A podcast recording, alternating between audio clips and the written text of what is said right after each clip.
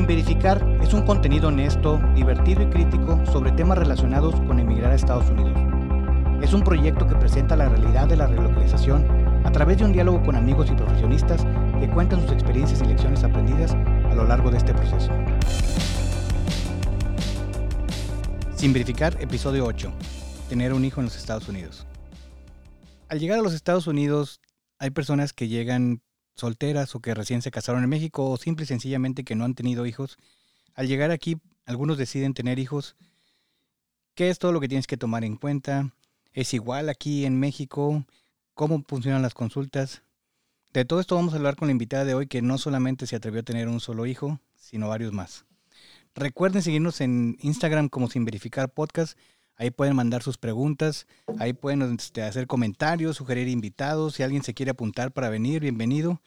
Eh, esta vez quiero pedir una disculpa muy grande a Jessica Ibarra y a Brian Graciano de Instagram que me mandaron mensajes y yo por no saberle, mm, tardé mucho en contestarles, tardé como una semana en contestarles, pero bueno, les prometo que me voy a aplicar y voy a aprenderle para poderles contestar sus mensajes lo más pronto posible. Bueno, el episodio anterior, el de ESL, la verdad es que fue demasiado bien recibido. Tuvimos aquí al Urama y nos fue muy bien. Es el episodio que más rápido ha tenido impacto en cuestión de personas que nos escucharon y agradecemos demasiado el apoyo. Recuerden que siempre, siempre, siempre va a haber alguien que está iniciando su aventura de relocalización a los Estados Unidos o está en medio de la relocalización o si ustedes ya tienen muchos años aquí, ya pasaron por esto, pues compártalo, escúchanos para que nos acordemos de las anécdotas, veamos todo lo que hemos aprendido y, veamos todo lo que ha pasado de, ese tiempo cuando creíamos que sabíamos mucho y la verdad es que pues no sabíamos tanto. El día de hoy tenemos una invitada, Sandra Nazará. ¿Cómo estás, Sandra? Muy bien, gracias por la invitación eh, y felicidades por iniciar este proyecto que hubiera yo querido en su momento tener algo como esto cuando llegamos a México. De eso se trata. La verdad es que, que, agradezco las palabras y no eres la primera persona que dice, la verdad es que si yo hubiera sabido esto lo hubiera escuchado, mira, me hubiera ahorrado dinero y tiempo por lo menos. La verdad es que cuando llega uno y, y muchas veces no conoces a gente, no tienes referencias, se vuelve, se vuelve un poquito difícil y con el tiempo te enteras de que, ah, bueno, pude haber hecho esto en lugar de esto, o pude haber ahorrado aquí o ahorrado acá. Pero bueno, de eso se trata de ayudar tanto a los que van llegando, a los que tienen planeado llegar. Y pues, pues gracias, eh, gracias por, por escucharlo. Entonces, ¿te encuentras muy bien el día de hoy? Sí, bastante bien, emocionada de participar en este proyecto y pues de compartir mi experiencia de tener hijos en Estados Unidos. Sí, este, ya con el capítulo se van a enterar, pero, pero su experiencia es, basta en este tema. Sandra, ¿tú de dónde eres? Yo nací en Chiapas, pero he vivido más tiempo fuera de Chiapas que en Chiapas. Viví muchos años en Nayarit, allá hice la carrera y después me fui a, estudiar, a, digo, a trabajar a Querétaro. Y ahí conocí a mi esposo y bueno, de allá fue que llegamos aquí a Michigan. Ok, ahorita nos metemos a, esa historia más. ¿Cómo llegaste aquí? Por el trabajo de, bueno, por una oportunidad de trabajo para mi esposo. Este, él tuvo un jefe de los Estados Unidos en México. Él se regresó a vivir acá y lo invitó a trabajar acá y nos venimos. Ok, su jefe vivía en México y, y, tu esposo le reportaba a él, por decir. Así es. Y cuando él se regresa a los Estados Unidos, lo invita a aplicar una posición aquí. Así es. Es una oportunidad buena para ustedes dos y deciden emigrar. Sí, estábamos, eh, teníamos pocos años de casados y no teníamos hijos, así que decidimos, vamos por tres años a probar y a tomar experiencia laboral y nos regresamos. Eso es importante. Yo creo que cualquier persona que va a aceptar la oportunidad, sí, pues que se que haga un plan. Al, final no todos los planes salen, pero sí debes de tener una idea, me quiero ir para tratar de quedarme, porque bueno, no siempre funcionan en cuestión de las cuestiones legales, de que no todos logran arreglar un papel, pero sí tener un plan, me quiero ir por dos años, tres años. Digo, al final todos los planes pueden cambiar, ¿verdad? Pero, pero sí es bueno tener un, un este, un plan. ¿Cuánto tiempo ya tienen acá? Tenemos casi 10 años. Casi 10 años. Casi 10 años. Ahora en junio eh, cumplimos, bueno, eh, mi esposo los cumple, los cumplió ya ahora en mayo porque él se vino un poco antes. Yo llegué casi un mes después, que es ahora en, a finales de junio. Ok, entonces decidieron llegar, él llegó tiempo antes y... sí, vino a buscar departamento, a pues a ver cómo estaba el asunto y ¿Y era, preparar el terreno. ¿Era la vida lo que te imaginabas o fueron cuestiones muy distintas? Pues mira, creo que no me imaginaba, no tenía ni idea de, del reto que significaba emigrar. Creo que si lo hubiera pensado más, a lo mejor hubiera tardado más en tomar una decisión, pero ha sido una muy buena experiencia. Creo que el no tener expectativas de lo que iba a ser hizo que fuera todo una aventura y que pues este, nos dedicáramos a descubrir qué es lo que nos esperaba. ¿Tú crees que por las experiencias que ya habías tenido en tu vida previa de, de relocalizarte de Chiapas a Nayarit y de Nayarit a Querétaro, te hizo las cosas más fáciles? Mm, pues sí no. Porque en mi caso yo no tenía muy buen nivel de inglés y nunca pensé que eso pudiera hacer una diferencia.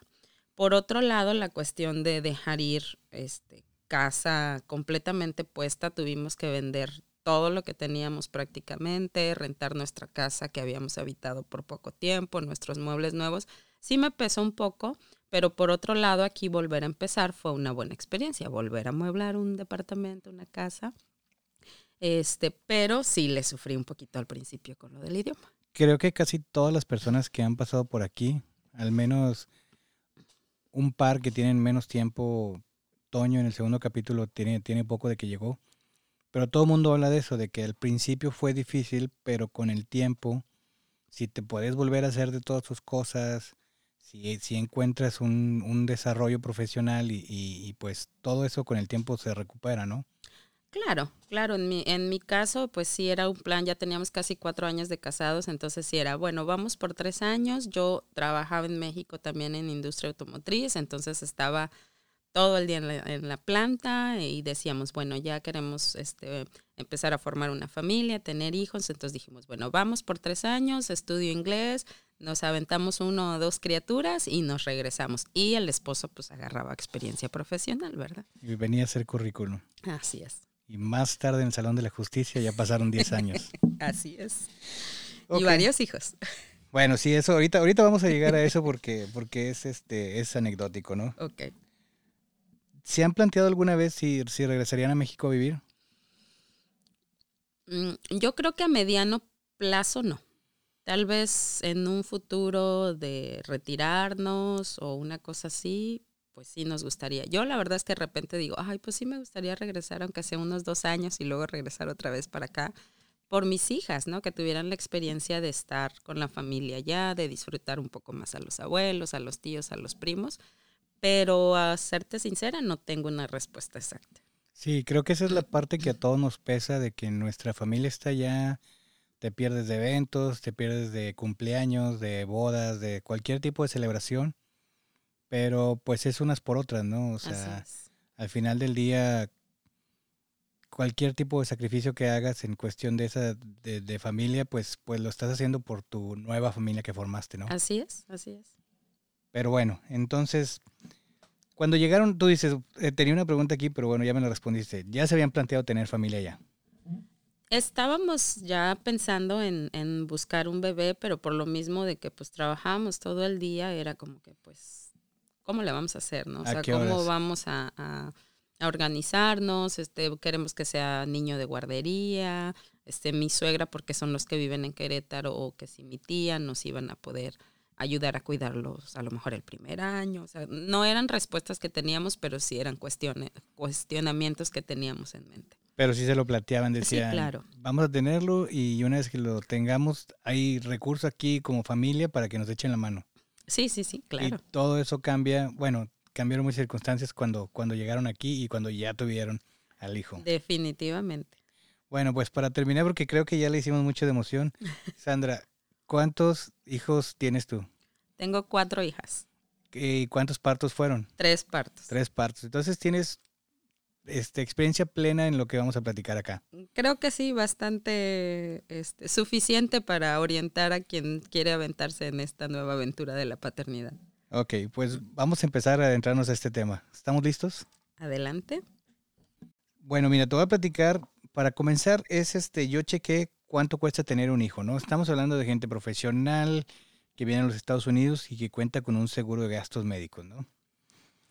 Las estimaciones todas varían porque no hay, este, pues, hay cuestiones que tienen que tomar en cuenta, pero un parto normal, lo que Google Translate, este, Dice. la traducción dice como un parto vaginal normal cuesta en promedio casi 11 mil dólares en promedio en los Estados Unidos. Pero por lo regular el seguro cubre la mayoría de esto Así es. y la mayoría de las personas en promedio tienen que desembolsar 4.500 dólares. Este, yo creo que depende también del tipo de seguro gastos médicos, pero sí es una cantidad este, significativa. Esa este, cifra no incluye los, las cuestiones prenatales y postnatales, es nada más lo del parto. Entonces, como tú dices, lo del seguro varía. Si ustedes este, están en medio del embarazo o si piensan embarazarse, pues sí investiguenlo. Como siempre decimos aquí, no somos expertos y cada quien tiene su seguro y funcionan de manera distinta. Sobre todo eso, o sea, investigar este, la cobertura que tienen con su seguro de gastos médicos, porque a lo mejor pueden ampliar la cobertura y que, y que el, digamos, el desembolso sea un poquito menor. Y ahí también hay un truco que mucha gente no sabe. Hay una tarjeta que se llama este, Flexible Spending Account, FSA, donde tú decides que en tu trabajo te retengan cierta cantidad por cada periodo de pago. Esa cantidad que te retienen ahí no paga impuestos y es para pagar cuestiones médicas. Si ustedes tienen alguna emergencia médica que ya saben que tengan que cubrir este año, pues tomen en cuenta eso, pregunten en su, en su departamento de recursos humanos porque es muy buen alivio. Por decir, tú sabes que vas a tener un parto, ¿no? Y por decir que a ti o a tu esposo o a tu pareja le paguen por ca- cada catorcena, no un viernes sí y un viernes no, por decir. Ahí significa que te pagan 26 veces a la semana. Si tú dices, yo quiero meter 100 dólares ahí, le van a poner 100 dólares ahí y por lo regular cómo funciona es que a partir de tu primer pago en, en enero, ya puedes disponer, en este caso serían 2.600 dólares, ya puedes disponer de los 2.600 dólares. Es para cuestiones médicas. Entonces, y cuestiones médicas pues pueden ser mil. Cualquiera, me supongo que no nada más un parto, ¿verdad? Puedes pagar en la farmacia, tus medicamentos, puedes pagar si, bueno, conozco gente que está pagado Apple Watch porque su doctor le recomendó que tuviera un contador de pasos. Entonces, si tú hablas con tu doctor, te puede dar algunas excepciones y, y hay muchas cuestiones que se pueden pagar, pero como siempre, no somos expertos, consulten con su médico, consulten con su seguro y pues digo, este es, un, es una cosa que Es un tip. En tip. cuestiones de salud siempre es bueno tener Pero uno. investiguen eso del, del, del- del Flexible Spending Account porque es una tarjeta como una visa que te dan o, y para hacer todos tus pagos antes de impuesto. Bueno, volviendo a, a la cuestión de los, de, los, de los partos. Tú llegaste aquí y a los cuántos años tuvieron ah, el, el primer embarazo. En el primer año que llegamos, este, me embaracé, fue casi así como que dijimos, nos vamos a relajar y a ver cuándo pega y pegó muy rápido. Muy rápido. Entonces llegas y te embarazas. De hecho, yo llegué en junio y en septiembre ya estaba embarazada. Ah, o sea, ¿Sí? todo, el- bueno, hay que hacer la aclaración, tú ya no trabajabas aquí. No, yo venía con visa de acompañante, entonces no tenía posibilidad de trabajar. Me metí a la escuela de inglés y ese era mi... Por lo mismo no te tenías que estresar en quién me lo va a cuidar o si va a ir a la guardería o cuestiones como esas. Definitivamente nada estresada. Ok, entonces, cuando ustedes se plantearon esta idea de tener hijos, bueno, básicamente aquí ya ni se lo plantearon porque llegaron y, y Sí, o sea, en realidad no sabíamos si íbamos a poder este, embarazarnos rápido o si íbamos a tener que acudir a otro tipo de especialistas o cosas así. Entonces decidimos, pues en el momento en el que, en el que pegue, está perfecto. Ok, entonces tú te das cuenta que estás embarazada y cuál, qué es lo que una persona que esté embarazada debe tomar en cuenta. ¿Cómo decides elegir tu, tu ginecólogo? ¿Vas con el doctor? ¿O qué es lo que recomendarías que alguien, qué pasos recomendarías a alguien que siguiera? Pues mira, la experiencia aquí en cualquier médico es que no te, como paciente nuevo no te atienden de inmediato, o sea, no te dan cita así la próxima semana. Entonces, casi siempre lo recomendable es cuando llegas, en cuanto puedas hacerte de toda tu, tu, este, tu gama de doctores, tu médico familiar, tu médico ginecólogo, independientemente de este, si tienes o no este, programado embarazarte o si tienes o no enfermedades. Como ve haciendo tu historial médico. Así es, para que, para que te revisen. En este caso, pues yo me doy cuenta que estoy embarazada súper rápido. No conocíamos mucha gente. Entonces, pues ahora sí que fue la poquita gente este, que conocíamos.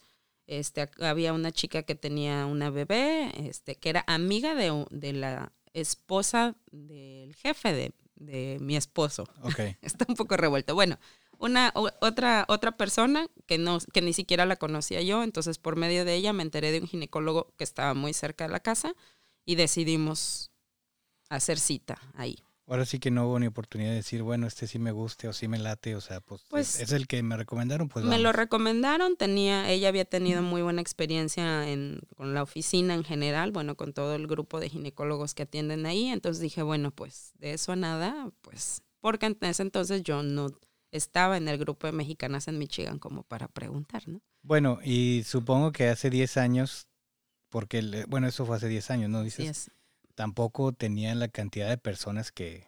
No, de hecho yo entré a Mexicanas en Michigan un año después de llegar o poquito más de un año y éramos como 1200 o una cosa así. Sí, apenas este fin de semana conocimos a, a- a una, a una persona que había vivido aquí en Michigan y al momento de que mi esposa le mencionó de que sí, pues es que en ese grupo se resuelven muchas dudas, dice, yo sigo ahí.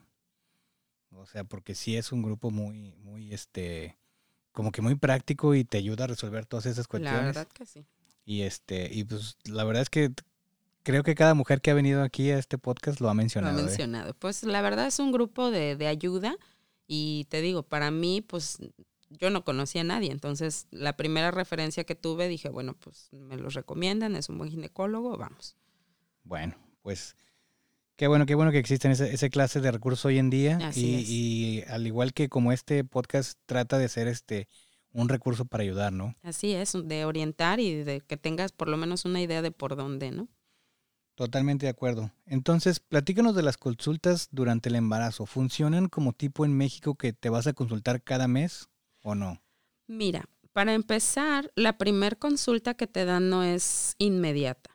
Como paciente nuevo y sobre todo cuando estás embarazada, te dan un tiempo de entre, no recuerdo si son ocho o nueve semanas para que tengas tu primer consulta. Porque normalmente en las primeras semanas hay más riesgo de pérdida. Entonces, como que quieren asegurar tal vez que, eh, que el embarazo esté como un poquito más asentado para ya tener consultas más regulares. Dependiendo del trimestre, te atienden una vez por mes. Después, ya más acercados hacia el tercer trimestre, te atienden cada 15 días y ya más acercados hacia la fecha de parto, te atienden una vez cada semana. Ahora, un mito que siempre ha existido. ¿Aquí te hacen eco en cada consulta o no? Mm, No, si el embarazo, el tipo de embarazo no lo requiere. En mi caso, como tuve eh, en mi primer embarazo, este, fue un embarazo normal, sin ningún problema. Este, tenía nada más el, en la primera cita, sí te hacen un ultrasonido en la, en la consulta y después a las 20 semanas o a las 10, no, a las 16 semanas y luego creo que a las 20 y como a casi al tercer trimestre. Son muy poquitos. O sea, son contados los ultrasonidos, no es que lo vayas a ver cada, cada a, que te vas a, diferencia de México, que cada que tienes consulta te hacen ultrasonido. No. En mi segundo embarazo sí había una condición con la bebé que había que estarme monitoreando, entonces cada mes tenía este, ciertos estudios que incluían ultrasonido y en mi tercer embarazo, que fue de gemelas, pues ahí También. también. Ahí sí era ultrasonido todos los meses, este, ahí en el, en el consultorio del doctor y en el centro de imagen del hospital. Pues supongamos que tampoco es tan malo, pues, no, no tener los ecos porque significa que pues tu embarazo va muy bien. Así es. Así Entonces, es. para que no... Porque volvemos a lo mismo, siempre, sobre todo cuando recién llegas, te la pasas comparando todo, ¿no? así es. Y luego ahí le andan reclamando al esposo, es que no me hicieron eco, diles tú. Pues mira, yo creo que como yo no tenía experiencia en, digamos, en, en- digamos, en embarazos en México, pues sí como que decía, bueno, pues lo que me hagan aquí es lo que tiene que ser. Pero sí de repente este, preguntaban y, oye, ¿ya te hicieron el ultrasonido? No, pues este mes no me hicieron, no me toca. Sí te, sí te checan el- la frecuencia cardíaca del bebé, pero nada más por sonido, un aparatito que le llaman, creo, Doppler. te ponen como una bocinita y ya. Ah, ok. Y bueno, pues te hacen tus revisiones, tu- la presión arterial, el peso y más cosas. Sí, pues no, o sea, es que es, es algo que siempre ha sido muy contrastante porque allá, pues por consulta te hacen como es algo muy, muy normal. Digo, Así entiendo es. que no tuviste embarazos allá, pero, Pero sí sé pero que sí así sabes es. que lo hacen. Así es. Y aquí, o sea, de, de varias personas he escuchado así de que es que fui y no me hicieron y luego, no, pues es que no es tan normal que te lo hagan acá. Así es. Y sabes qué otra cosa es que normalmente en el consultorio en donde te atiendes hay más de un médico. Y cada consulta tratan de ponerte con un médico diferente para que todos los médicos de la oficina te atiendan, Ah, ok, que, que, que conozcan tu historial. Y esa también es una diferencia porque en México, pues básicamente Con tu, ginecólogo es la que, el que te va a llevar a, al hasta el día parto, del parto. Y aquí te va a es graduar al niño. así es, y aquí es al médico que le toque estar de guardia es el que te va a atender. Aunque tú puedas escoger ya fuera del tema de parto tu ginecólogo con quien te estés checando regularmente, durante el embarazo sí te atienden y te ven todos para conocer tu historial y también para que tú los conozcas, pero el médico que esté de guardia en, el, en tu momento del parto es el que te va a atender. Ahora, tú vas a una clínica a checarte. Sí. Y esa clínica, tú no te alivias en esa clínica, tú vas a un hospital a Al que te alivies. hospital, exactamente. ¿Y en ese hospital están esos doctores o pueden ser otros más que nomás Pues- te lean tu expediente? Se supone, bueno, la experiencia que yo tuve es que los médicos en donde yo, eh, bueno, que los médicos me decían, nosotros atendemos en tal hospital. Entonces supongo, y, y nosotros... Te recomendamos que elijas estos hospitales. no recuerdo que me hayan recomendado que, Ah, que ok. querían, que si ese hospital, pero coincidió que, que, que estaban en el hospital que nosotros queríamos. No era el más cercano, pero pues nos gustó y dijimos, queremos ese, y ahí estaban. Yo supongo que como te puedes aliviar en cualquier lado, igual y si te fuiste de vacaciones al norte y se te adelantó el parto, pues allá te atiende quien esté de guardia, ¿verdad? Entonces, pues ya llegas al hospital que te... Ahora, pero en cuestión de tu, de tu expediente, ¿es muy rápido que ellos lo obtengan o, o no? Lo que pasa es que como aquí todo funciona por, Es por, electrónico. por electrónico, es bien fácil que, que Ponen ahí tus datos y ya. Sí, bueno. con tu número, con el seguro, el seguro de gastos médicos y todo, rápido sacan ahí el historial. Y eso es porque, por ejemplo, cuando, cuando voy a, cuando iba a que me hicieran los ultrasonidos en el hospital, que es el centro de imagen fetal, los resultados se los mandan al médico. Entonces yo no tengo de que me dan mi papelito o me dan mi disquito. ¿No tienes ahí tu papel para colgarlo en el refri? No, o sea, si te dan las fotos, eso claro que sí, pero todo lo demás resultados y todo, el médico es el que te habla y te dice, pues Las fotos del eco que todo el mundo dice, mira, aquí se ve y nadie vemos, nadie le llamamos la forma, pero todo el mundo dice, sí, mira, aquí se ve. sí se ve, sí se ve. Sobre todo al principio yo batallaba mucho para encontrar la forma, pero bueno, Bueno, cuando están chiquititos también no parecen. sí, no, también la gente se hace cuentos y se imagina que Se ve está. aquí, Todos tenemos la ilusión, pero hay que ser claro, sinceros. ahí ¿no? se ve un muchas veces no. chicharito, Sí, muchas veces, muchas veces un no le- frijolito. Sí, sí, claro. Ahora, ¿cómo te fue a ti en la cuestión del idioma? Tú dices, yo tenía pocos meses aquí y dices, no era, no era que yo dominaba el inglés. ¿Cómo te fue en esa cuestión a la hora de ir al doctor y son cuestiones técnicas y te están explicando? ¿Es difícil? Pues mira, a mí sí me ponía muy nerviosa y de repente me frustraba mucho. Porque digo, una cosa que yo al principio decía, ay, es que el marido me avienta al ruedo. O sea, íbamos juntos, pero él me decía, yo no puedo explicar lo que tú sientes, si te duele, si te ardes, y no sé qué. Pues por eso, tú ayúdame a explicar. Yo te digo a ti en español y tú lo traduces. Entonces, de alguna manera él me, me empujaba. Bueno, no quiero decir que me empujaba. No, me, no, pero pues te, sí, o sea, te, me básicamente, apoyaba para que yo me aventara a, a tratar de explicar. Entonces, con mi inglés ahí de... pero es que como hombres, o sea, nunca hemos tenido la necesidad de traducir la palabra cólico, por decir, o sea, si me entiendes, es bien difícil, o sea, tú me puedes decir, yo me siento así, y cómo lo, cómo lo digo, si por mucho que domine en inglés, nunca he tenido la necesidad de usar ciertas Pues yo palabras. Lo, yo lo que hacía era que hacía mi speech, ¿no? De que quiero decir esto, este me sentí esto, quiero preguntar esto, Google Translate, esto se dice así, esto se dice, y pues medio tatanca y todo. Cuando se me atoraba, como que me asesoraba ahí con el esposo, ¿cómo se dice así? Y ya él me ayudaba a terminar de explicar.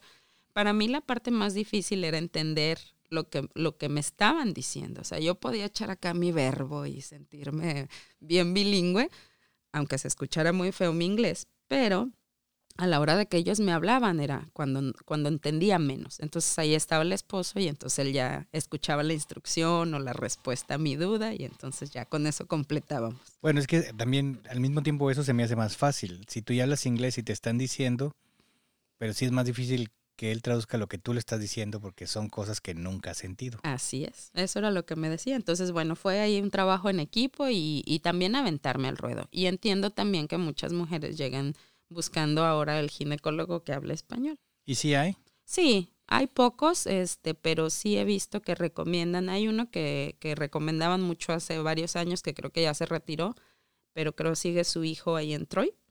Entonces, hay pocos, pero sí, sí los hay.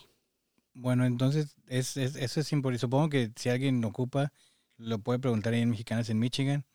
Así o, es. O ya este, compartiremos tu nombre en las redes por si alguien te quiere. Bueno, no es tu doctor o no es tu doctor esta persona que habla español. No, yo me quedé con el grupo de ginecólogos porque pues aparte que está cerca ya los conocí, digo, ya después de 10 años sigo sin ser bilingüe y se me sigue escuchando medio tatanca mi inglés, pero ya me suelto un poquito más y ya entiendo mucho más lo Sí, que me dicen. sobre, sobre todo en cuestiones de salud, yo creo que pues también ellos hacen todo el esfuerzo por entender Sí. y por explicarte. O sea, Sí, no, sí, sí. lo- son de los de las situaciones en las que no veo difícil que ellos se den el tiempo para ayudarte.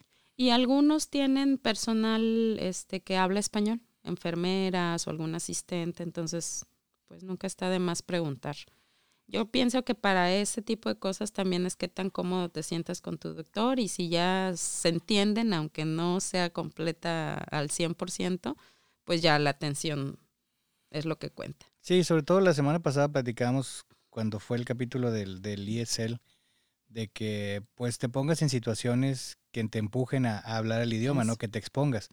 Pero el doctor definitivamente no es una de las situaciones en las que es cómodo exponerse, ¿verdad? Así es. O sea, sí, sí, sí tiene más complicaciones. O sea, no es lo mismo ir al mall así que ir al doctor. Así es. Ahora, de tu primer embarazo al segundo y al tercero, ¿cómo lo viviste? Pues mira, el primero obviamente la experiencia del nuevo hijo este, y el idioma. El segundo, este, como había estudios que no habíamos tenido y una condición en, en la placenta diferente, pues era como que había más estudios, más esto. Una vez que entendí cuál era el, el problema y las implicaciones, bueno, pues ya me relajé, ¿no? Pero en un principio era como que, ¿qué? ¿Qué? Esto es nuevo. Pero también eso me ayudó a conocer un poquito más este, el servicio, ¿no? Que, que dan en el hospital, para qué sirven, o sea, por qué el centro de imagen allá y por qué el doctor acá. Por decir, el primero, pues agarraste un paquete muy básico porque no tuviste complicaciones, porque fue muy, muy fácil. Y ya el segundo dices, ah, también incluye todo esto que, Así es. que tenemos que afrontar. Así es. Digo, todo, todo eso, este, digamos que no tuvimos una cuenta diferente del primero al segundo, o sea, todo ese tipo de estudios los cubría. Y bueno, con el tercero, que era las gemelas y que se considera un parto de riesgo por ser dos y aparte porque pues ya tenía casi 40 años, entonces, este, pues hubo más, más chequeo. Entonces, todo eso pude vivirlo y al mismo tiempo saber que, que, que estaba dentro del seguro de gastos médicos. Pero fuera de la cuestión de salud y que eran partos más complicados y que tenían ahí su, su truco, ¿te fue más fácil la experiencia de ir al doctor y al hospital y todo eso? Definitivamente sí.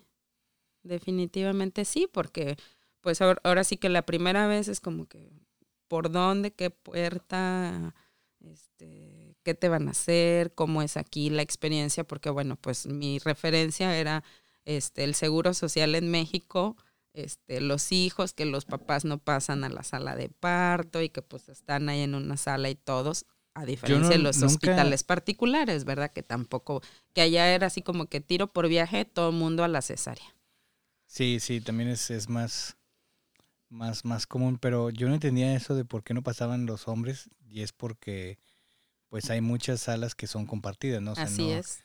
no es como en un particular que tú entras y la sala es para tu paciente y una vez que ya está este por nacer meten al papá y, esto y lo otro, o sea, no, pues en el seguro eh, hay, hay varias salas, en la- o sea, una sala en la que están consultando varias, Varias gente, ¿verdad? mujeres, ujú, Y pues no es cómodo para las mujeres. pues no. Digo, sobre todo la que no, no es tu familiar, ¿verdad? Así es. Pero bueno, entonces la primera vez pues sí fue más complicado, la tercera vez ya tú entrabas y decías, soy yo otra vez. Sí, porque incluso, por Traigo ejemplo, cambia mucho si es un parto, digamos, este, espontáneo, y me refiero espontáneo a, a- a, por ejemplo, mi primer parto se me rompió la fuente, este, y pues es, ¿ahora qué hago? Eran las 5 de la tarde, ya la- la- el consultorio estaba cerrado, entonces había un número de teléfono al que teníamos que hablar fuera del horario, en el cual te orientaban dependiendo de qué había pasado, ¿no? De que si sentías contracciones, en mi caso como se me había roto la fuente, pues ya me dieron las instrucciones de ir al hospital y bla, y bla, bla, bla. A diferencia de los otros dos, bueno, del parto de las gemelas, que fue un parto programado. Ah, ok. ¿El segundo fue programado o fue natural también? Estaba programado, pero este, como había una condición en la placenta, se me empezó a bajar el nivel de líquido amniótico. Entonces fui a un este, eh, Chequeo. ultrasonido de rutina en el centro de imagen y ahí se dieron cuenta que estaba bajando el nivel de líquido amniótico y ya no me dejaron salir del hospital. Quédese. ¿Y el, el centro este que mencionas está en el hospital? Está en el hospital, exactamente. Ah, ok. Lo único que está separado es tu consultorio. Así es. Ah, ok. Y lo que explicabas de, de lo que entendiste de este centro de imagen y por qué está separado, o todos los servicios que hacen, ¿qué es lo que, o sea, cuál es tu experiencia ahí? O sea, ¿qué nos puedes contar de, de todo lo que hacen ahí? Pues mira, este, por ejemplo, ahí en el, en el centro de imagen ah, tienen el ultrasonido de mayor definición, tienen los técnicos especialistas para lo que es la toma del ultrasonido y aparte está quien interpreta el ultrasonido.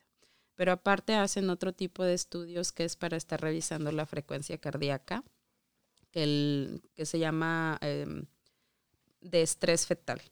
O sea, si el bebé no está este, sufriendo eh, vi- variaciones en su frecuencia cardíaca. Entonces son estudios como muy especializados que los conjuntan para dar servicio a mayor cantidad de gente, a que si todo este tipo de estudios y especialistas los tienen en tu oficina, el ginecólogo. Si tienen ellos este eh, Equipo. equipo para hacer ultrasonido, pero digamos que están como de, de más baja calidad Más- o más definición. básico, más básico.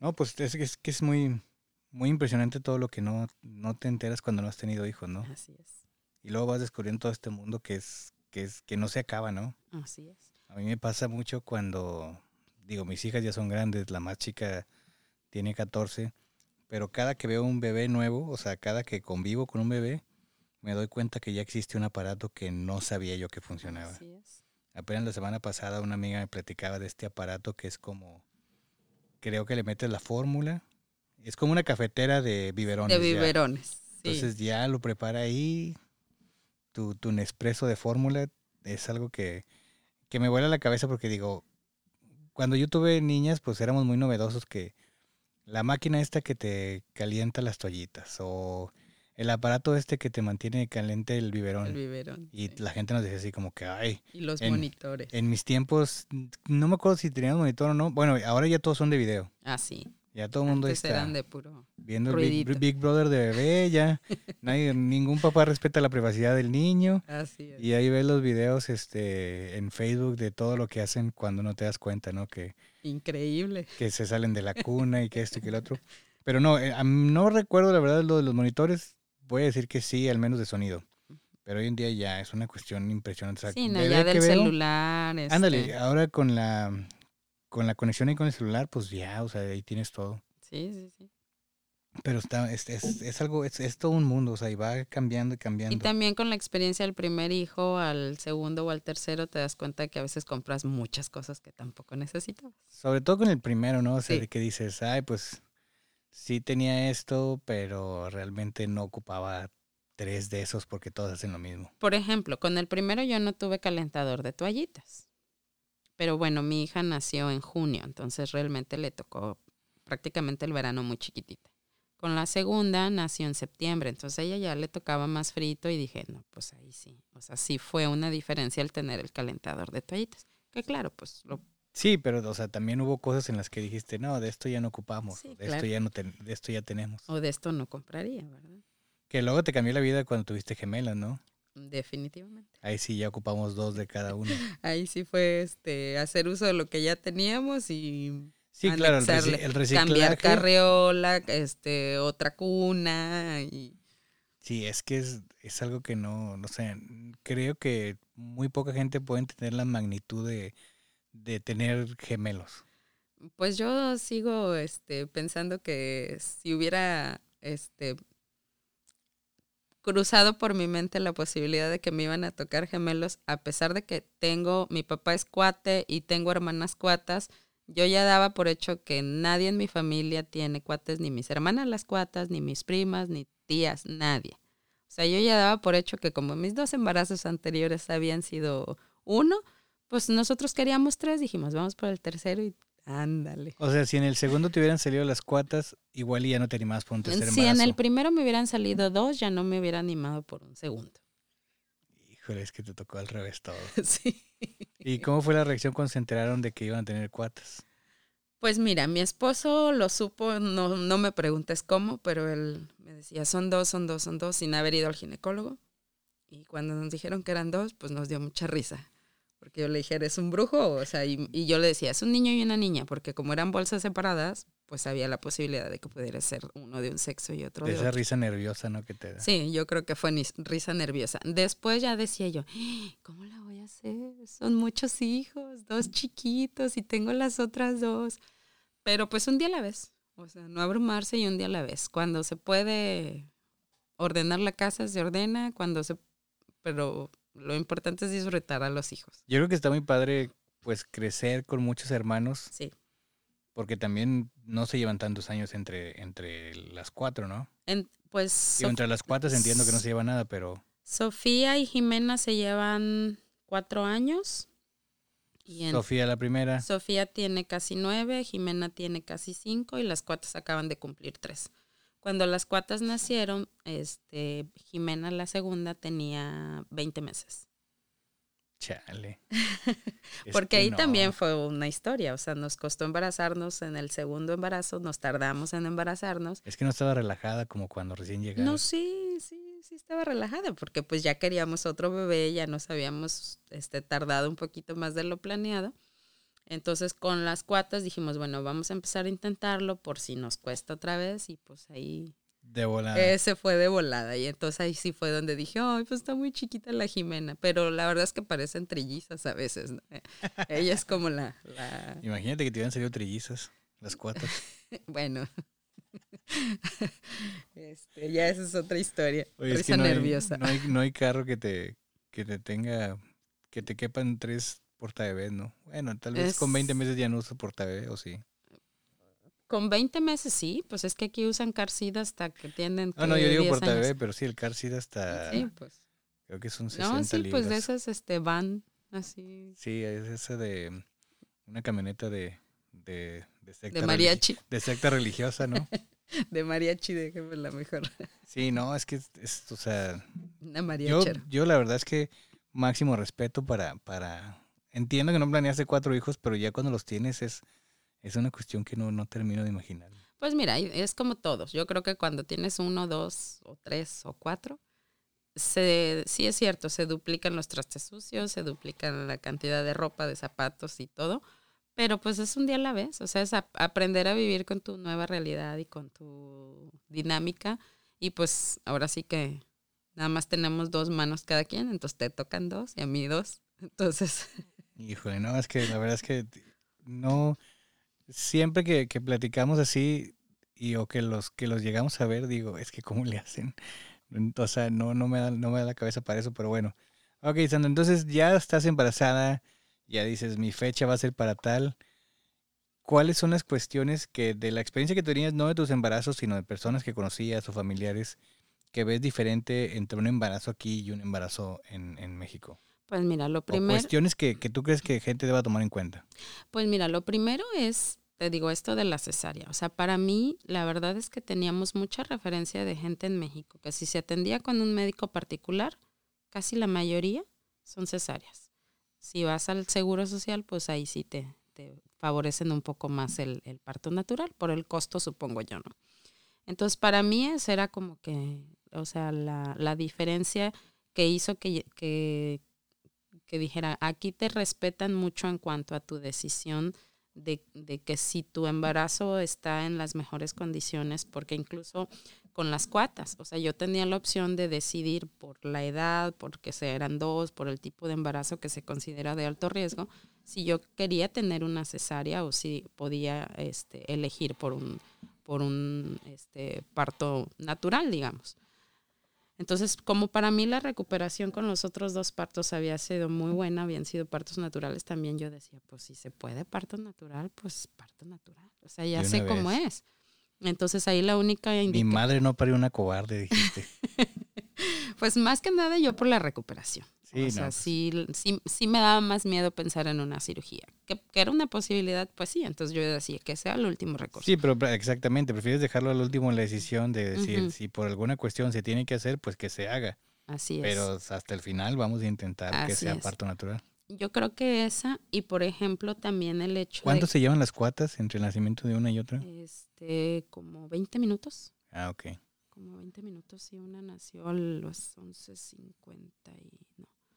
No me acuerdo. ¿En la noche o en el mediodía? En la mañana. Ah, en la mañana, como fue, sí fue programado. Dije, híjole, ya son de, dijiste 11 y de algo y dije, híjole, ya son de días este, diferentes. No, este fue de una a las once y media de la mañana y creo que las, la otra a las 11.59, o sea, casi a las 12, pero no, sí son del mismo día. Entonces te digo, esa una y la otra, pues por ejemplo, eso de los ultrasonidos, de que pues no tienes tantos este, fotos como quisieras. Sí, claro. No, pues al final, digo, el consejo es, ese que dijiste al principio. Si ya están embarazadas, pues hagan su cita. Y si no están embarazadas, pero lo piensan hacer, vayan haciendo sus citas. Ahora, el seguro de gastos médicos, aquí, supongo que en todos lados, en México también, pero te incluye un chequeo anual. Así es. Escoge tu doctor, tu médico, a hacerte chequeos. Hazte paciente. Pues. Hazte paciente, pues, para en cuestión de que ya digas, ya tengo un embarazo, pues sea más fácil para ellos tener tu expediente, tener tu historial y, y, se vuelve todo más, más, este, más rápido. Incluso, por ejemplo, detectar si a lo mejor hay algo previo que tienes que hacer, no sé, a lo mejor algún, algún quiste, alguna infección o algún, algo que necesites previo a prepararte a embarazarte. Ok, sí, sí, siempre es este importante estar bien de salud. Ahora, ya tuviste tu bebé, ya todo nos fue bien, afortunadamente. ¿Hay algo que quieras hablar antes de que lo tuviste? Pues mira, algo que me llamó mucho la atención, cuando llegué al hospital las tres veces, al papá le dicen, este, vamos a medirle, vamos a hacerle no sé qué, aquí espérenos afuera, dentro ya del, del mismo área de maternidad, pero es como que te meten a un bañito y todo, y te preguntan si no sufres de violencia familiar. Si tu esposo no te golpea, si no sufres de, de violencia psicológica o de cualquier tipo. Y en muchos lados hay carteles en los baños, de, de, los cuartos y todo, de líneas donde puedes denunciar la violencia familiar. Entonces, eso también se me hace pues muy bueno porque pues tú no sabes qué historias, ¿no? Y entonces ahí, al momento de tenerte a solas, te pueden brindar la ayuda para poderte quitar ese problema de encima. Y por lo menos mientras estés en Y sobre todo, pues lo hacen para que tú durante el embarazo te enfoques, digo, el, parto, te enfoques al parto, ¿no? O sea, no, no tienes que tener estos otros problemas que, que, si ya traes ahí una cuestión, una carga psicológica, pues no tengas que lidiar con eso durante tu parto. Exactamente. el parto debe ser una cuestión muy, muy sagrada para cualquier mujer que en ese momento es una bonita experiencia, ¿no? Y en ese momento lo que importa eres tú, porque lo que estás haciendo es algo extraordinario. Y sí, la atención es todo para la mamá, o sea, no hay que si la cama para que duerma el papá, o sea, tú tienes que cargar tu almohada, tu cobija y ahí en un sillocito te duermes, pero ¿te duele? ¿Tienes hambre? ¿Quieres agua? ¿Tienes sed? Bueno, hambre no, porque no puedes comer más que hielos. Este, pero todo, o sea, todo el tiempo están sobre ti buscando que estés cómoda, que no, que si te duele, que si vas a quererle epidural, que, o sea, todo el tiempo es como que te están cuidando para que estés en, en muy buen estado de ánimo, independientemente que estés con dolores o cosas así. Ahora, esposos, no sean necios, no es su día. Ya de rato ven en que ayudan, pero en ese momento no estorben, por favor. Ahora. Colaboren. Sí, con el que más ayuda el que no estorba. Y Sandra, no te puedes quejar de la clase de hielo que te dan en el hospital. Es el de los hielos más ricos que hay. Yo no sé cómo le hacen, pero si alguien sabe de cómo se pueden conseguir esos hielos de Ah. forma clandestina, que nos hagan saber porque... ¿Qué clase de maquinita es? Oye, estás en el hospital, que es lo... O sea, pues no es una situación chida, ¿no? O sea, Pues estar en un no, no hospital es para... cómodo de... Si estás tú como internado, pues no está padre. Y si estás cuidando, Tampoco. es una chinga igual que... O sea, no igual que la persona que está enferma, pero es una friega sí, estar sí, ahí. sí, pues si no le es toca ir a cuidar o a, o a ir a dormir con alguien, a acompañar, es... Pero los hielos, Pero los hielos, oigan, es que yo la verdad es que pocas veces he estado en el hospital, ah, pero cuando he, he estado así, que digo, ¿qué onda con estos hielos? O yo sea, hasta cuando iba a que me hicieran este la el, el estudio de frecuencia cardíaca de la bebé, que era en, en otra salita de la, del área de maternidad, este, me decían, ¿gustas agua o algo? Unos hielitos. Unos hielos. Me llevaban mi vasito con hielitos. pero también como que ellos saben, ¿no? O sea, como que saben Sí. que, que Yo pienso que es porque también tratan de que no tomes tanta agua para que no hagas tanta Oh. pipí. Entonces el hielo te ayuda a refrescar, a mantener este, como esa sensación de, de- de hidratación de la boca. Sí, pues sí puede ser. Pues no, no. sé, pues son deliciosos. Sí, la verdad sí. Este, ojalá que alguien nos pueda decir dónde podemos conseguir una bolsa. Es que, bueno, no me imagino, pero en una cubita de ser rico tener No esa clase sé de si, hielos. si las máquinas que venden para hacer hielos tengan o, ese tipo de, Pues a mí no me ha tocado. sistema. ¿Sabes también otra cosa que me estoy acordando ahorita? Es que, por ejemplo, a diferencia de México, en el hospital tú no necesitas llevar nada, ni para ti ni para el bebé, más que para el momento que vas a salir. No necesitas llevar ropa, no necesitas llevar pañales, este, no necesitas llevar, incluso si quieres, ni shampoo, ni jabón, ni pasta de dientes, ni cepillo. Todo te lo dan ahí. Y te dan unos kits, ¿no? A la hora de salir así Cuando como sales del hospital, este, bueno, este, te dan, si quieres, te puedes llevar la cobijita y no sé qué, pero bueno, este, te dan pañales, o sea, todo lo que tengas ahí en el cajoncito donde estaba el bebé, te lo dan para que te lo lleves, te dan unas tinitas para que era donde lo, bañaban y que el peinito y que este, que- te dan un montón de cosas. Y algo que yo no sabía era que, por ejemplo, el seguro de gastos médicos incluye la bomba para extracción de leche. Ah, ok, ok. Entonces, este, pregunten a su seguro. Ese es un buen tip porque, pues, si la incluye, ya no tienes que gastar. Sobre todo, bueno, para las mamás que si salen a trabajar o que desean hacer también su banco de leche, pues es un buen. Sí, la verdad es que ese, ese tip no, no, lo, no lo manejaba yo, pero pues qué bueno, qué bueno saberlo. Ahora, Sandra, es importante explicarle a las personas que se van a animar a tener un hijo que te lo registran ahí en el hospital. Sí, fíjate que este Sobre todo, pero sobre todo para que no lleguen al hospital indecisos del nombre. Que una vez que ya nace, ya lo tienen que tener ahí. Pues mira, nosotros, digo, uno sabe que en México, cuando tienes al niño, te dan el certificado de nacimiento y con el certificado del nacimiento vas al registro civil a que te den el acta de nacimiento oficial, que es el documento que te acredita como ciudadano mexicano. Y ahí es donde tienes que definir Bueno. el nombre.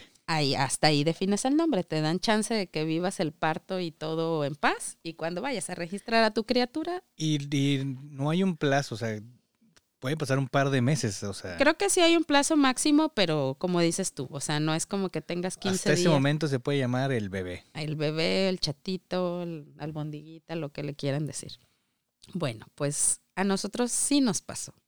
Teníamos ya nuestra lista de nombres que queríamos para y estábamos indecisos entre que sí este, ¿Esto que es sí para la primera? Para la primera, sí, no, pues ya con la segunda y las otras ya íbamos bien entrenados. Afortunadamente la vida les iba a dar otras oportunidades Otras de, nombrar, oportunidades.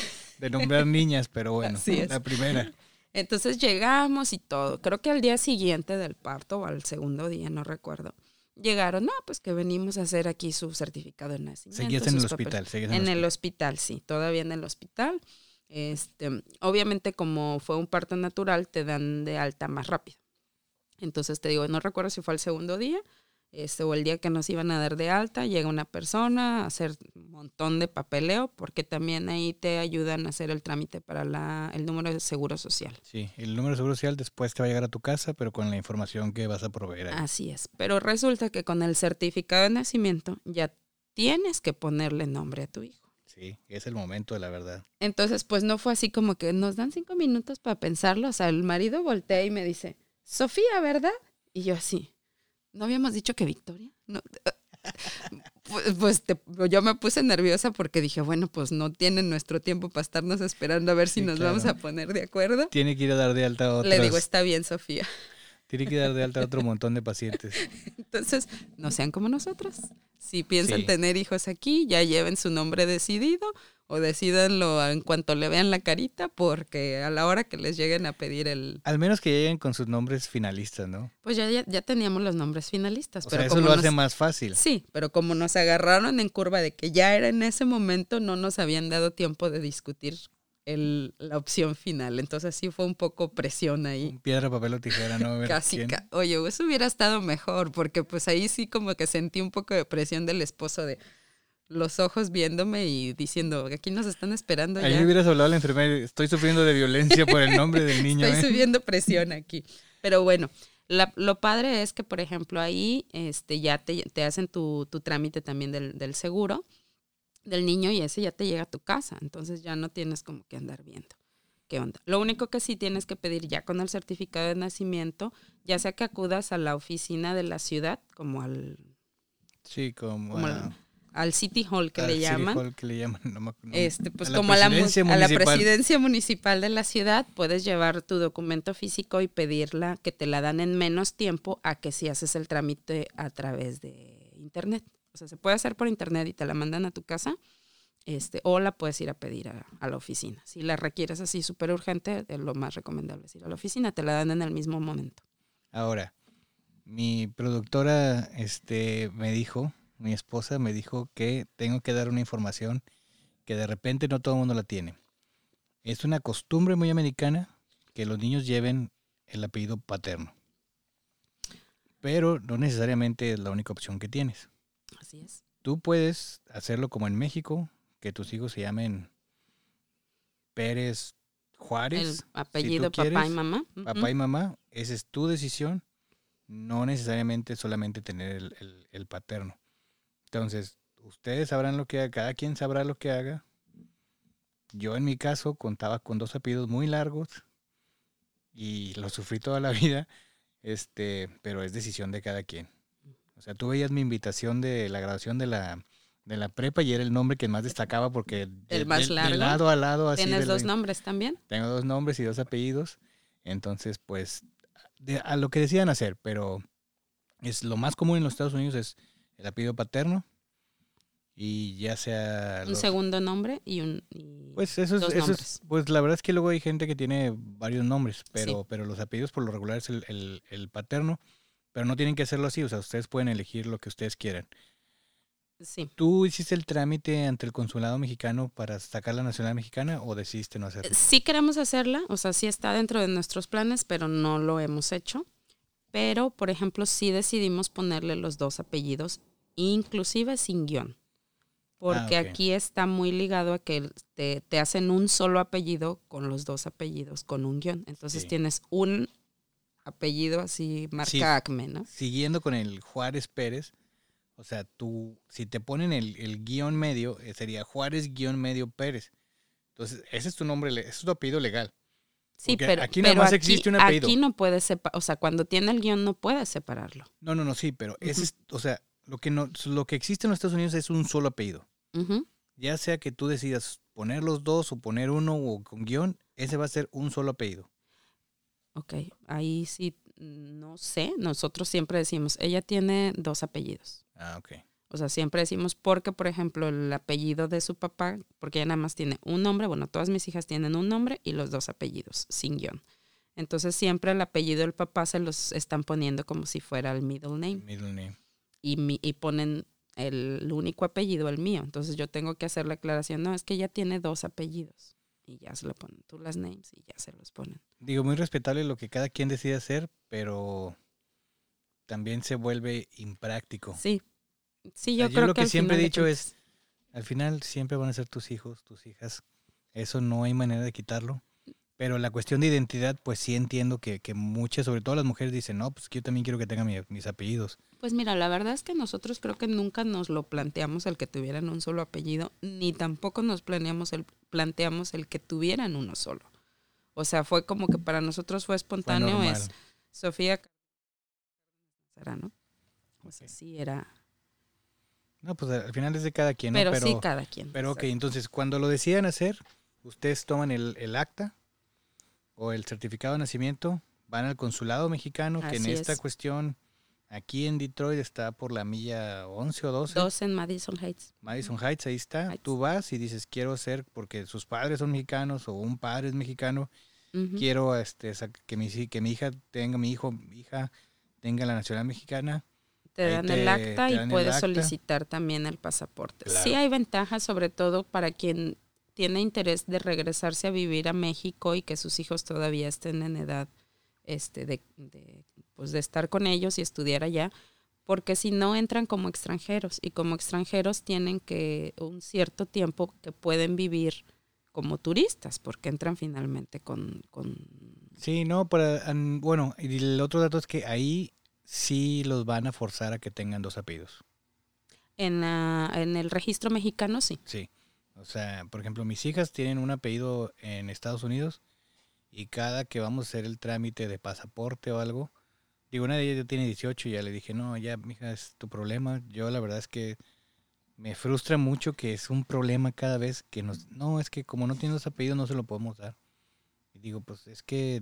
Pero es un problema por las cuestiones de la curva y luego no coincide eso. Entonces, la verdad es que es muy fácil si ya tienes... Porque nosotros hicimos todo un trámite muy complejo porque no sabíamos. Ajá. Fuimos a México y nos apostillaron el acta y luego la tradujeron. Entonces, o sea, son mexicanas, pero su acta es un mugrero documento. O sea, no, no especifica cosas porque nomás es la traducción del acta americana Ok. y es es súper complicado, pero Yo creo que el trámite sí es más fácil cuando las, lo, Lo haces, haces aquí, aquí, sí, en cuando el vas al consulado. Porque están más acostumbrados a ese tipo de trámites. Exactamente, ya saben un- cómo funciona. En un registro civil en Saltillo y No fue un rollo. experiencia, yo creo. Y luego cuando la segunda lo volvimos a hacer y fue totalmente distinto y te digo, es un desastre, las curvas no coinciden, pero bueno, ya este son temas que, que luego De verán. decisión familiar, Sí, ¿verdad? que no, pero o sea, de haber sabido hubiéramos hecho las cosas súper bien porque pudimos haber ido al consulado en esa donde en la ciudad donde nacieron, que también había, porque también es un rollo, no en todas las ciudades hay consulado mexicano y hay gente que se tiene que transportar muchas horas para llegar a su consulado próximo, más próximo. Pero bueno, háganlo, no cuesta nada. Este, si tienen una cuestión de una propiedad allá que más adelante quieran heredar, eso les va a ayudar porque si no son mexicanos, este sigue otro proceso distinto y es más rollo. E incluso también, bueno, un tema que pudiera ser un poco, pues, delicado. O sea, en caso de que falten los padres, este, al ser ciudadanos americanos, este, yo no sé si, pues, pasen a, a manos del DIF de aquí, o no sé cómo llamarle a... a- DIF. No, no, tengo, no, pero este, este Child Services se va. Ah, eso. Entonces, este, Sí, es, es una pregunta que, que la he hecho a varias personas y cada quien me dice algo distinto. Digo, yo no sé cómo funcione, pero creo que el hecho de que si hay un acta mexicana de por medio y hay a lo mejor un testamento o alguna cosa así que indique que familia de México se va a hacer cargo de tus hijos, no Híjole. sé si facilite. No sé, pero si alguien sabe que nos las haga llegar la información, Sí. porque no, no, porque si tus familiares no, no pueden Viajar. como que presentar un documento americano, pues quién los va a reclamar, pero al final sí son su familia. Entonces, pues sí, sería, sería bueno investigar. Si alguien sabe que nos lo haga llegar, Así es. este, Sandra, ¿alguna otra cuestión de las que quieras abarcar? Pues mira, otra cosa, el pediatra. Este, el pediatra que tiene tu hijo en el hospital es el que está de guardia. No es, o sea, si tú eliges uno, no es el que te va a atender. O sea, sales con el bebé y entonces después hablas un lugar que es el que va a ser tu pediatra ya de cabecera. Entonces, que no se estresen por eso, porque pues nosotros, pues ni nosotros escogimos tal pediatra y nos dijeron que atendían a este hospital y cómo, no le van a hablar. Y ahorita no ha llegado. Sí, es, es una cuestión.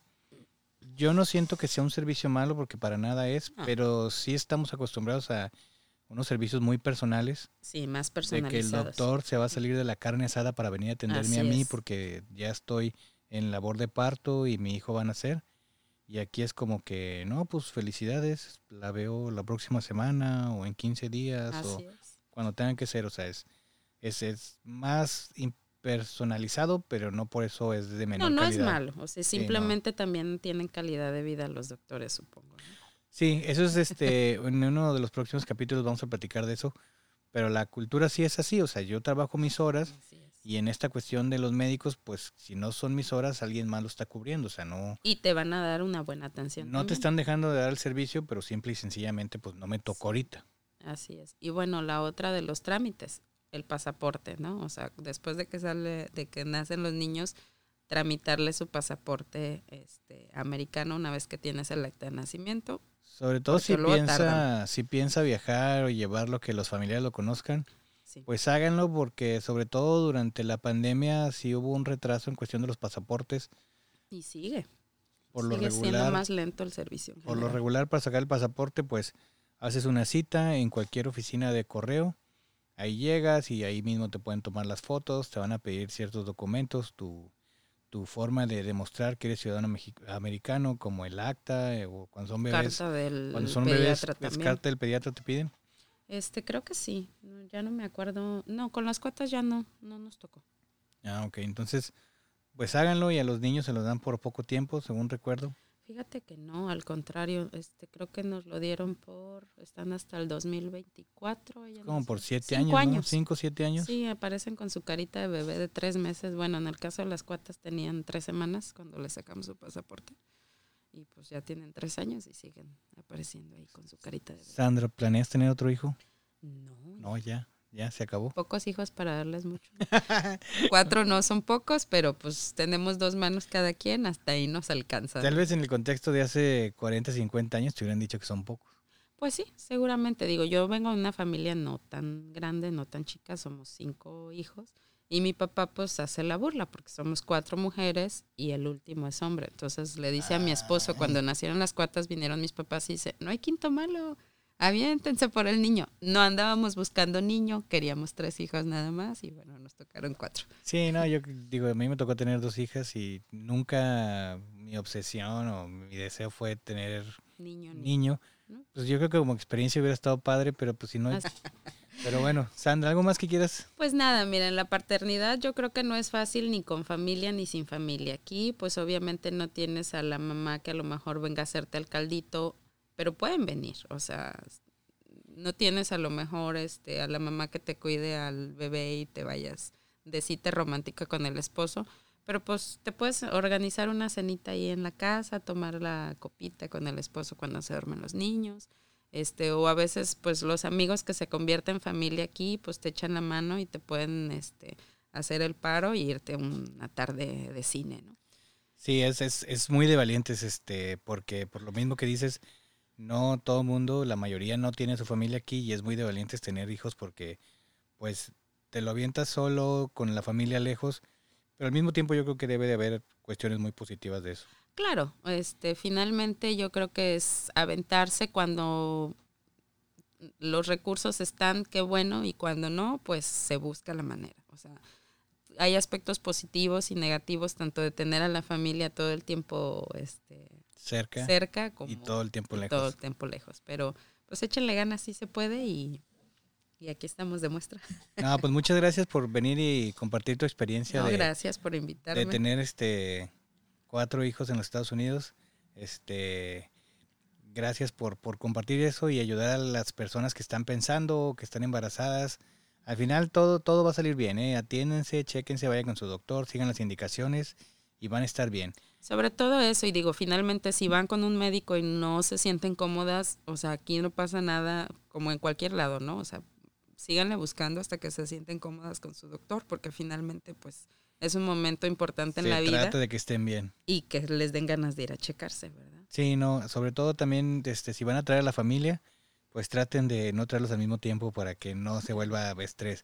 Y también la familia que vaya a venir a ayudar, pues ayude, a eso viene, ¿no? O sea, no venga a estresar de que, oye, mi hija, sácame de compras cuando está ahí tirada en cama, ¿verdad? Exactamente. Pero bueno, respetamos, nomás es... es, Sí, a este, mis papás les tocó venir a estar guardaditos, pero disfrutar a las, a las nietas. Sí, pues sí, pues al final este también es un tiempo que, que se tiene que atender a la mamá, ¿no? Sí, pues cuidarse, digo, aquí la verdad es que entra mucho la labor del esposo en pedir sus días y estar este, en casa a- disfrutando del bebé recién nacido porque son No, pues toca, crecen pues súper rápido. No, pues crecen súper rápido. Entonces no hay mejor momento para abrazarlos que cuando se dejan abrazar. Uy, sí, ya después de adolescentes no se dejan abrazar Eso tanto. te ¿eh? digo. No, pues, pues muchas gracias. Este, queremos agradecer a todos los que nos están escuchando. Cada vez hay más personas que, que están esperando el episodio de los lunes y lo escuchan y lo agradecemos demasiado. Recuerden, ahí está el, en Instagram la cuenta de arroba sin verificar podcast. Ahí nos pueden este, solicitar temas de cuáles hablar, nos pueden decir de algún invitado que quiera venir. Si ustedes mismos creen que tiene un tema interesante, propónganlo, nosotros lo podemos checar y si se acomodan las cosas lo vemos. Compartan, compartan para seguir creciendo y este les deseamos una buena semana. Muchas gracias, Sandra. Gracias a ti por la invitación y compartamos. Ok, nos escuchamos la próxima semana. Gracias.